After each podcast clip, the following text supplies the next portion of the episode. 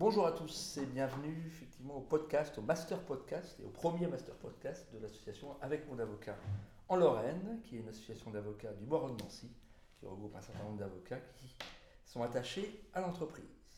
Notre premier thème, et le thème qu'on a choisi, c'est la médiation. Et sont présents sur ce thème dans le cadre d'une discussion libre sur le sujet, Maître Hélène Jupil, avocat au barreau de Nancy et médiatrice. Bonjour. Maître, bonjour. Maître Caroline Cunat, avocate au barreau de Nancy et médiatrice également. Bonjour. Bonjour également.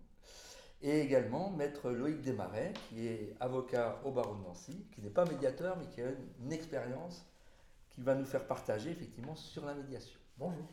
Et je me présente également, parce que je suis effectivement Maître Frédéric Ferry, qui est le président de l'association avec mon avocat et avocat au barreau de Nancy.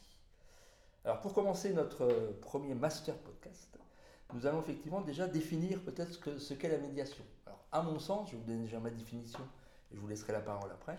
À mon sens, la médiation, c'est un mode de règlement des litiges qui effectivement permet aux parties de trouver d'elles-mêmes un accord autour d'une personne qui est le médiateur.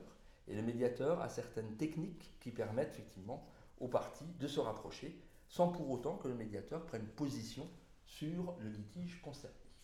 Qu'est-ce que vous pensez de cette définition? Je ne sais pas qui veut prendre la parole. Cette définition me semble assez complète et il est intéressant, je pense, d'indiquer aussi que la médiation permet, euh, grâce à la volonté des parties, de formaliser un accord qui leur permet de sortir du carcan juridique, c'est-à-dire de l'application de la règle de droit, et leur permet ainsi de trouver des solutions beaucoup plus originales, comme on vous en fera part dans la suite de la discussion, j'espère, et qui peut vous donner envie d'aller vers ce mode de résolution de votre litige.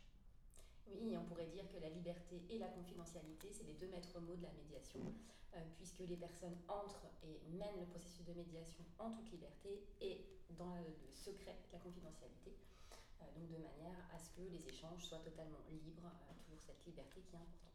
D'accord. Est-ce qu'on ne peut pas aussi dire que les, parties du coup contrôlent un petit peu le sort de leur litige sur cette, dans de cette médiation? Elles reprennent tout à fait la main et décident de leur, de leur propre sort et ce n'est pas effectivement un juge qui euh, décidera à leur place, ce qui est extrêmement intéressant aussi. D'accord.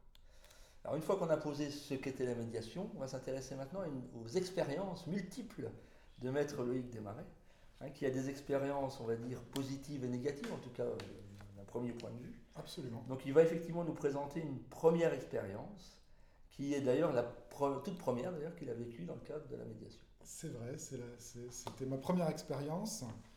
Euh, au tout début, je crois, du lancement du processus de médiation. Euh, il s'agissait d'un dossier euh, qui concernait la vente d'une entreprise. J'étais l'avocat du, du, vendeur et la partie adverse souhaitait obtenir l'annulation de la vente pour Dole puisqu'elle considérait qu'il y avait un certain nombre d'informations qui ne lui avait pas été donnée au moment de la vente. Et euh, le nœud du problème, c'est qu'elle ne parvenait pas à réaliser le même chiffre d'affaires que euh, son vendeur. Et euh, l'avocat en face était également un avocat en droit des affaires et nous étions tous les deux convaincus, et ça a pu aider, je pense, à sortir ce dossier, de l'utilité de trouver un accord amiable parce que dans ce type de dossier, il est clair qu'à défaut d'accord, on était parti pour 10 ans de procédure, avec un aléa qui était extrêmement important parce que ça pouvait aller dans un sens ou dans un autre, et l'enjeu financier était également relativement important, d'où l'intérêt euh, aussi de euh, trouver un accord. Alors, avant d'engager une procédure, nous nous sommes mis d'accord, euh, donc il n'y a pas eu d'assignation dans, ce dossier, c'est aussi un, point intéressant. Nous nous sommes mis d'accord, les deux avocats, et nous avons convaincu nos clients respectifs, de faire appel à un médiateur. Et euh, nous avons effectivement eu euh, trois réunions de médiation de deux heures chacune qui n'ont pas permis de déboucher sur un accord à l'issue de ces trois réunions.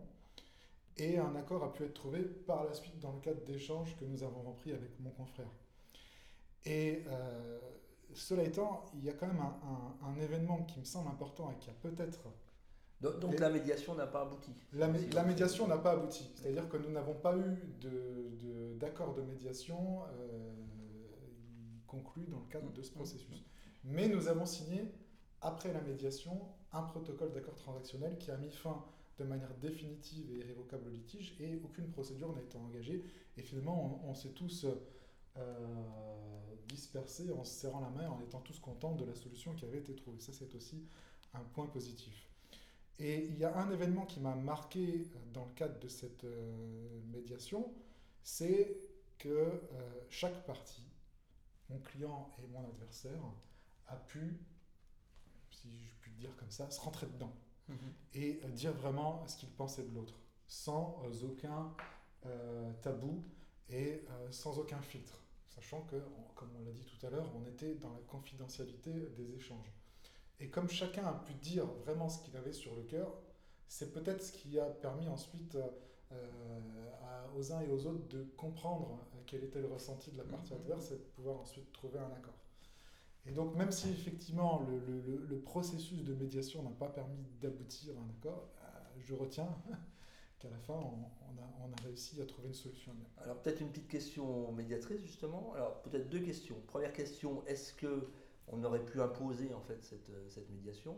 Et puis deuxième question, peut-être, est-ce que effectivement dans votre expérience, il arrive souvent que des médiations n'aboutissent pas, mais que finalement elles aient une utilité pour la solution du litige? Je vous laisse la parole. Tout d'abord, la médiation est un processus volontaire, donc on ne peut pas euh, obliger quelqu'un euh, à rentrer en médiation. On peut obliger quelqu'un à rencontrer un médiateur pour obtenir des explications sur la médiation, mais on ne peut pas obliger quelqu'un à accepter de médier. Alors, c'est toute la question en fait. Euh, L'enjeu euh, dans la médiation, et c'est une question en pratique qui se pose, à savoir est-ce qu'on doit ou pas justement obliger et contraindre des personnes à entrer en médiation? Donc c'est une question qui se pose puisque euh, effectivement, quelquefois, le fait, comme l'a dit Loïc, de mettre les parties en présence et d'échanger, ça permet d'aboutir à un accord, même si la sensation c'est que c'est pas la médiation qui l'a permis. Toute la question c'est est-ce que vraiment c'est pas la médiation qui a permis? Cet accord, puisque les parties se sont livrées, ont dit des choses, ont été confrontées à l'opinion et la vision de l'autre, avec un tiers qui permet de le faire. euh, et euh, c'est toute la question justement de, c'est la question de l'obligation de médiation. Est-ce qu'on n'a pas intérêt systématiquement à rendre obligatoire la médiation pour forcer les personnes à pouvoir échanger euh, en confidentialité et permettre le cas échéant un accord? Alors oui, effectivement, c'est le problème de la liberté. On ne peut pas aller. Donc euh, Maître Desmarais hoche la tête. on ne peut pas, c'est toute la difficulté par rapport à cette liberté, euh, effectivement, où on ne peut pas euh, imposer par principe dans la médiation, mais c'est une question qui se pose. Alors, d'un point de vue euh, procédural, la médiation peut euh, être imposée dans le cadre de clauses de médiation. Donc là, c'est encore autre chose, c'est des médiations conventionnelles, mais en pratique, des parties peuvent euh, de recourir, enfin, en tout cas, entrer en médiation et après, libre à elles de quitter. Est-ce que vous conseillez de mettre ces clauses de médiation dans les contrats? Il y a un blanc du coup. À mon, sens, c'est intéressant surtout, alors on ne peut pas forcément les mettre dans tous les contrats, mais dans les contrats commerciaux, c'est légalement possible. Et c'est toujours intéressant, à mon sens, plus l'opération est importante et plus l'opération touche euh, l'intérêt, pas forcément monétaire, mais l'intérêt des parties. Par exemple, lors d'une session de fonds de commerce, parce que euh, créez une entreprise, vous, vous investissez, donc ça touche votre intérêt, que ce soit une petite ou moyenne ou une grosse entreprise. Et à partir de ce moment-là, passer en fait par une clause de médiation obligatoire peut, entre guillemets, faire perdre 2-3 mois avant de saisir le juge, mais peut permettre d'éviter 3 ou 4 ans de procédure avec tous les soucis que- qu'implique cette procédure. Alors effectivement, les rendez-vous avec son avocat, les, euh, les passages devant le juge, etc.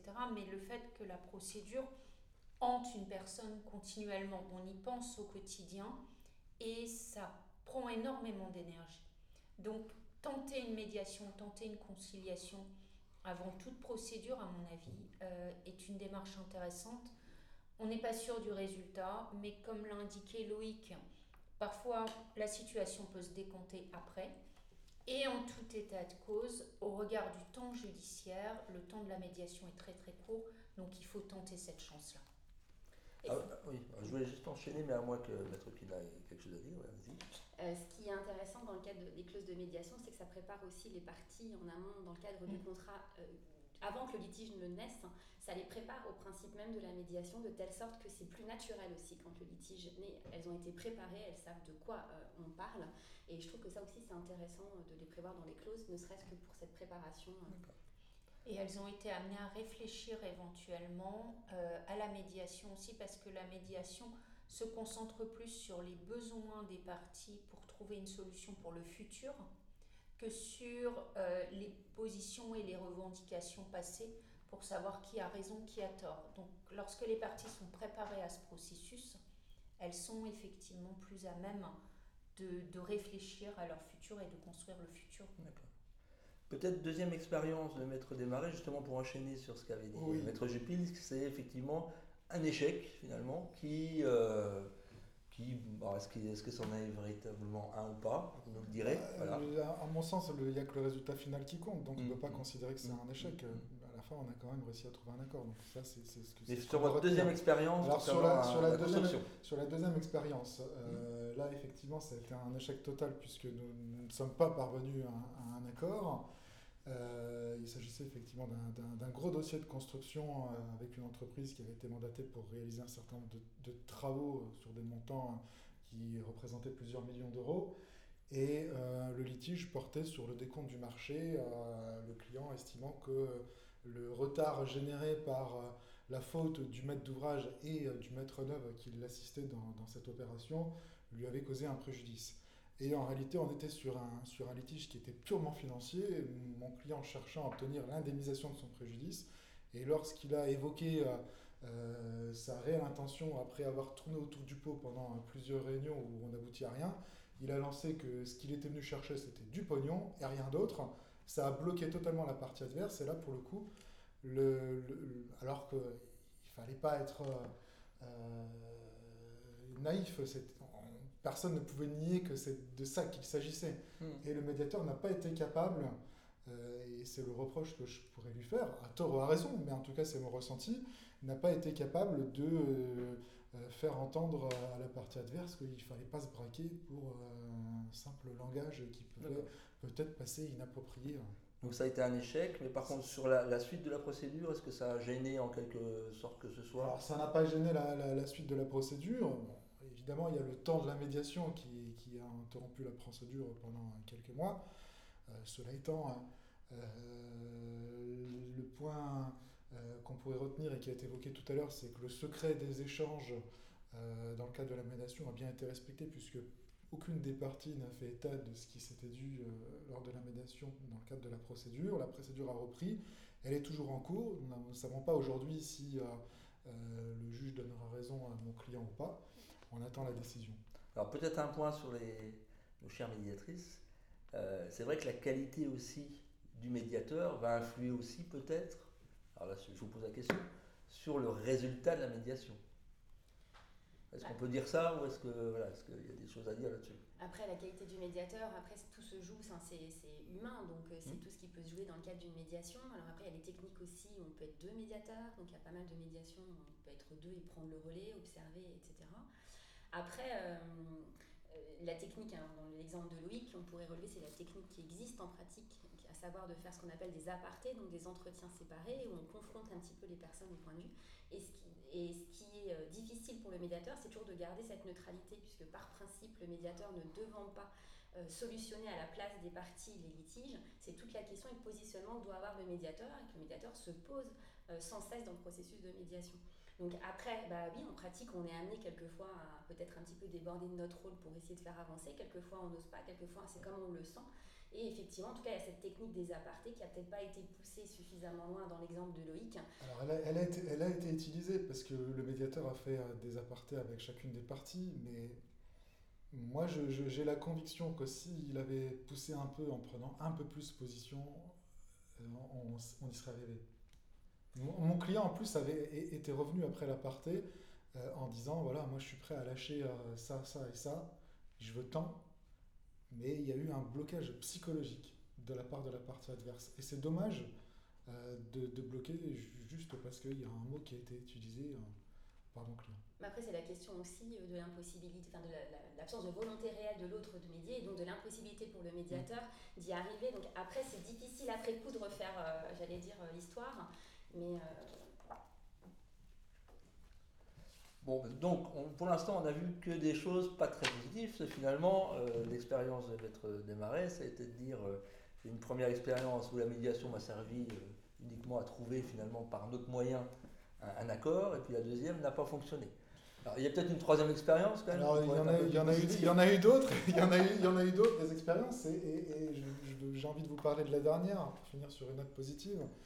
Et, et pour le coup, c'était pas gagné d'avance parce qu'il euh, s'agissait d'un litige qui concernait un syndicat de copropriété, et donc c'est toujours compliqué avec les syndicats de copropriété parce qu'ils sont présentés par un syndic qui n'a pas forcément le pouvoir de prendre une décision pour le compte du syndicat, ce qui veut dire qu'il faut tout faire mm. ratifier ensuite en assemblée générale. Mais bon, si on arrive déjà à trouver un accord avant, c'est quand même plus facile d'amener les copropriétaires à voter sur cet accord plutôt que euh, de, de procéder dans le sens inverse.